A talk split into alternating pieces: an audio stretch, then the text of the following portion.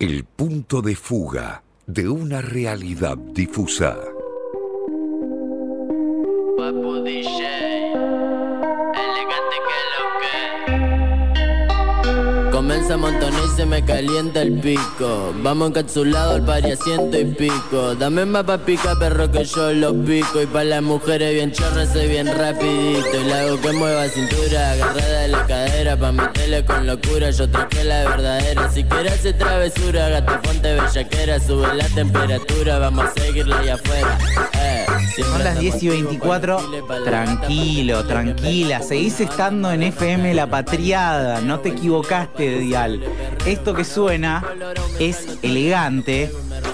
El músico, el trapero al que hizo referencia Cristina Fernández de Kirchner durante esta semana, claro, por una historia muy particular que en su momento elegante contó en una entrevista que hizo con el medio Filo News. Si les parece, escuchamos el pequeño fragmento más importante de esa charla. Mira, también para que sepan los pibes que les gusta la música y nada, tienen objetivos similares, mi micrófono vale mil pesos el que uso. Pará, vos grabaste ese tema con la computadora de gobierno y con un micrófono de mil pesos. Sí.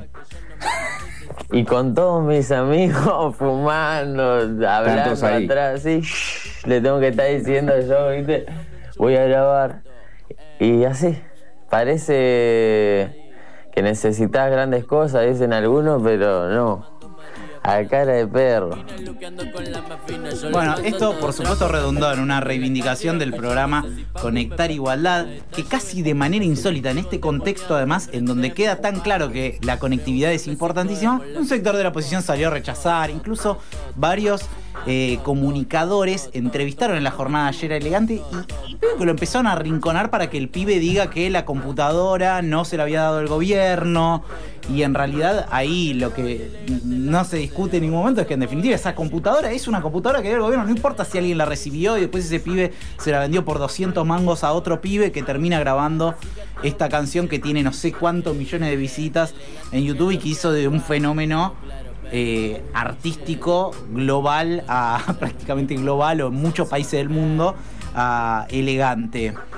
Se tergiversó como siempre la discusión, pero me parece un pie interesante para pensar en este contexto de pandemia tan distinto que trastocó tantas cosas a las juventudes y su rol y el impacto político que van a tener también incluso en las elecciones que se vienen este año. Para eso ya estamos con Nahuel Sosa y su columna Primero Duda. Buenos días Nahuel, ¿cómo ¿Qué tal? va? ¿Cómo están? Muy buenos bien. días, Nahue. Bueno, Con muchísimas, muchísimas, muchísimas ganas de abordar este tema que es tan complejo, que tiene mil aristas. En- entre, no sé, pensar cómo cambiaron los consumos culturales, ¿no? Cómo se llega hoy a, a- a un medio de comunicación, cómo se llega a tener 70 millones de visitas. Ca- Cambió todo. Pero digo, otra de las aristas fundamentales es pensar el rol político de la juventud. Una juventud que ya de por sí por decirlo en términos brutales, ¿no? Y como se escucha muchas veces en los medios, estuvo encerrada en sus casas durante un año y medio con sus libertades restringidas, si querés ponerlo de esa manera, ¿no? totalmente. Bueno, vamos a tirar algunas aristas para poder pensar algo que es un fenómeno que va a llegar para quedarse, ¿no? Lo primero vamos a decir, como decías, bueno, juventudes en pandemia, que no solo está en disputa el rol que va a tener en las elecciones, sino el rol que van a tener las juventudes en la nueva etapa política, en el marco de un capitalismo digital, podríamos decir, ¿no? Esto es importante. Entonces aparecen variables que no eran propias del principio del siglo XXI, ¿sí?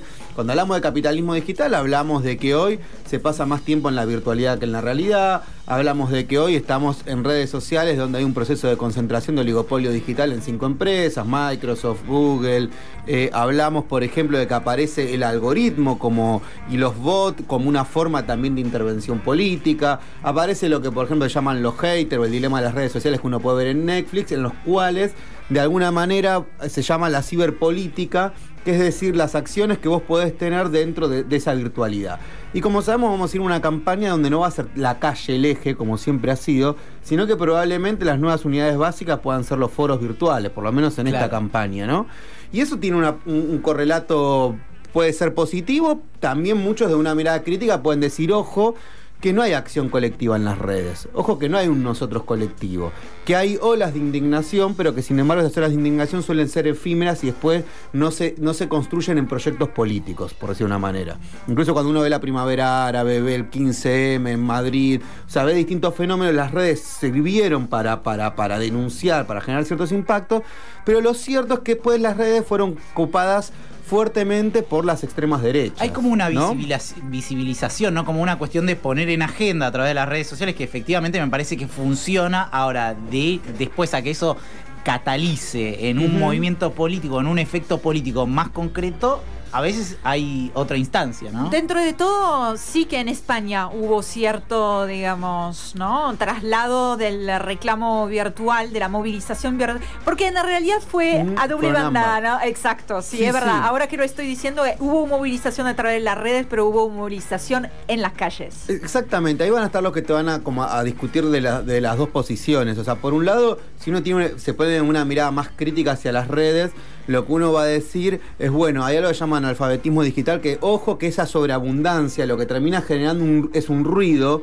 que no necesariamente vos podés procesar lo que se está dando, ¿no? Y obviamente que a los sectores populares que, que nos llegan a la conectividad, por eso me parece interesante plantear la conectividad como un derecho humano, no, no corren con lo mismo, o sea que también, ojo, que a veces las redes están pensadas muy para una clase media urbana. Y también hay otra crítica que, que, se, que se suele hacer, que también las redes hoy ha, servido como el gran nicho de la fake news, ¿sí? Y de los discursos de odio. O sea, es muy fácil para un discurso de odio, para una, una fake news, penetrar en las redes sociales y estigmatizar rápidamente cualquier tipo de, de- de- de cultura emergente, ¿no? Bueno, con elegante en estas horas. Con est- lo, lo vimos eso, en las redes, lo vemos eso, ahora en Twitter, si vamos, ponemos tendencia elegante, vamos a ver. Y después, por otro lado, sí, es cierto que las redes muchas veces posibilitan una forma de acceso masivo que cuando un movimiento está resistiendo, cuando un momento está dando una disputa, sin dudas eso eh, eh, es un factor importante. Pero esta semana uno puede repasar dos cosas, las declaraciones del DIP y las declaraciones de Cristina, ¿no? Si lo tuviéramos que poner. Sí. Uno puede decir, ¿qué, qué tuvo en común? Bueno, Lu hizo un, un buen informe hace poco en C5 respecto a las juventudes, porque si uno dice, ¿qué está detrás de la estrategia del DIPI? ¿No? Cuando el DIPI hace esas declaraciones, yo creo que... Reivindicando está- la dictadura, ¿no? Reivindicando la dictadura, saliendo a contestar a Estela. Hay un escritor francés que, si no mal no recuerdo, llamaba Marrión, que decía, cuando una, una sociedad tiene que discutir lo obvio, es sinónimo de cierta decrepitud, ¿no? Cuando vos tenés que discutir lo que es obvio, por ejemplo, condenar una dictadura, eh, habla de, de un sinónimo de decrepitud. Pero más allá de, de los dichos del LIP, a mí lo que me interesa es decir, bueno, ¿qué hay detrás de eso? Bueno, detrás de eso me parece que hay una estrategia por llegar a las juventudes, sobre todo de clase media baja. ¿Una estrategia ¿Sí? de quién? ¿Del Eh, DIPI pe- o no, una estrategia no. de quienes manejan De las el DIPI, derechas, ¿no? ¿sí? Claro. Porque uno dice el DIPI, los libertarios, los dichos de Gómez Centurión, incluso cuando Macri dijo los derechos humanos son un, un curro. Kachanowski. Kachanowski. Claro, no, porque me desatado. parece que hay que tener claro con, con quién estamos discutiendo cuando uno se posiciona, porque le hablan al DIPI, que el DIPI reivindicó la dictadura y desde dónde viene la voz del DIPI, ¿no? O sea, ¿qué representa esa voz? Exactamente, porque ahí lo que dice Lu es importante. Yo, ¿Cómo es el modus operandi? Bueno, generar algo que supuestamente es políticamente incorrecto, eso genera un, un- un impacto, es una táctica para, para, para llegar a la opinión pública, eso genera un ruido y eso lo que te hace es te corre el sentido común. Y sobre todo para pibes que son sub-25, te, te a- dudas si fue tan mala la dictadura. ¿Se entiende? Claro. Lo podemos poner, o sea, se, Por se la aprovecha. distancia, digamos, Por la distancia histórica, histórica, sí. por la experiencia vivida, etcétera. Y también se aprovecha un caldo de cultivo que es lógico. Hoy la- las, las juventudes están, han sufrido la pandemia, sin duda, todos la sufrimos, pero particularmente han crecido los niveles de ansiedad, han crecido los, los intentos de suicidio, han crecido las violencias domésticas. Hubo cierto error de parte del oficialismo que fue estigmatizar a los pibes con el tema de las fiestas clandestinas o poner como que ese fuera el eje, cuando las juventudes en la pandemia no hicieron solo fiestas clandestinas, sino que también hicieron tareas del cuidado, la mayoría de los pibes que son residentes en los hospitales son sub 30, eh, han hecho tareas también solidarias, es decir, las Ollas juventudes, populares. ollas populares en los comedores, me parece que, que falta una reivindicación de cuál fue el rol de las juventudes en la pandemia, ¿no? Claro, y además en un contexto donde ya vienen muy castigadas las juventudes, acá en Argentina y en muchos lugares del mundo. En Francia, por ejemplo, se habla del hecho de que las nuevas generaciones son las primeras que no, va a conoc- no van a conocer la ascensión social que conocieron sus padres.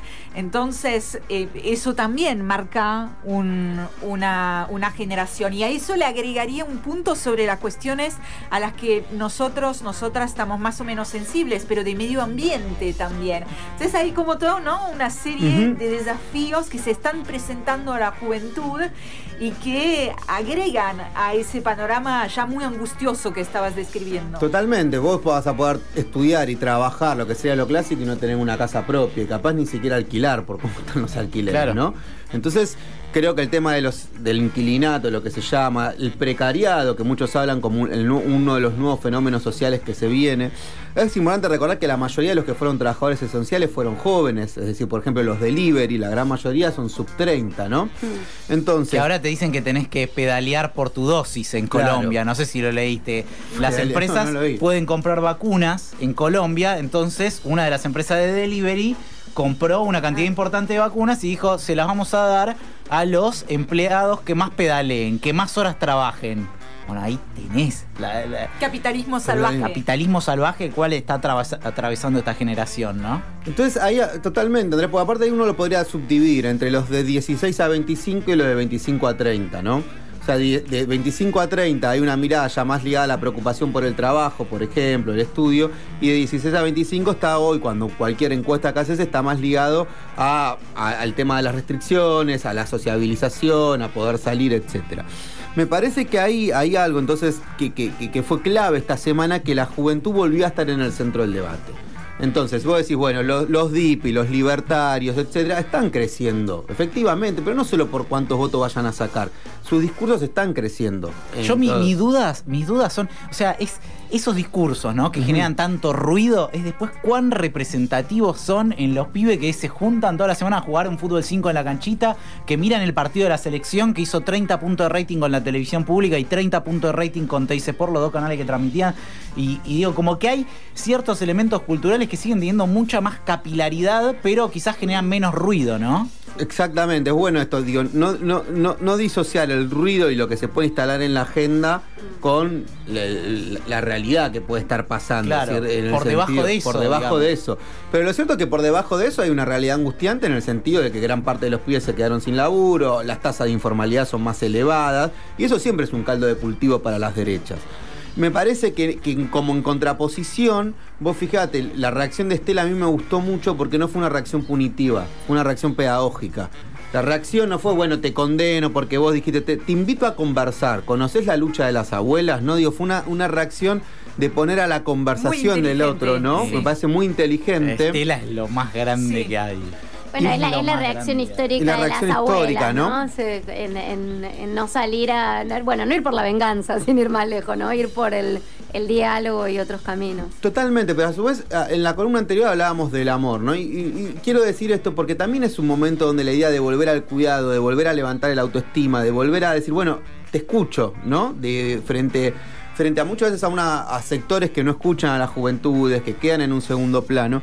Y me parece que el discurso de Cristina de hablar de trueno, de hablar de voz, de hablar de elegante, fue una manera de poner en el centro esta cultura emergente. Estas nuevas formas de patrones culturales, estos nuevos códigos, estos nuevos lenguajes que empiezan a aparecer, que se habilitan en el espacio público, que construyen prácticas.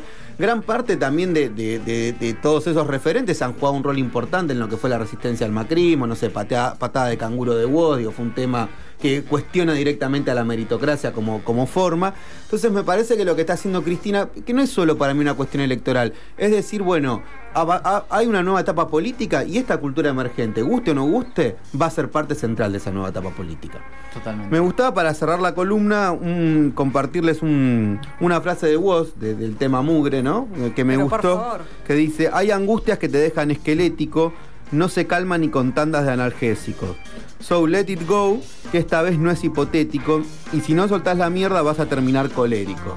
Me pareció que estaba bien esta idea de no terminar coléricos, que creo que es un, poco a lo que apuntan los sectores de más de derecha, ¿no?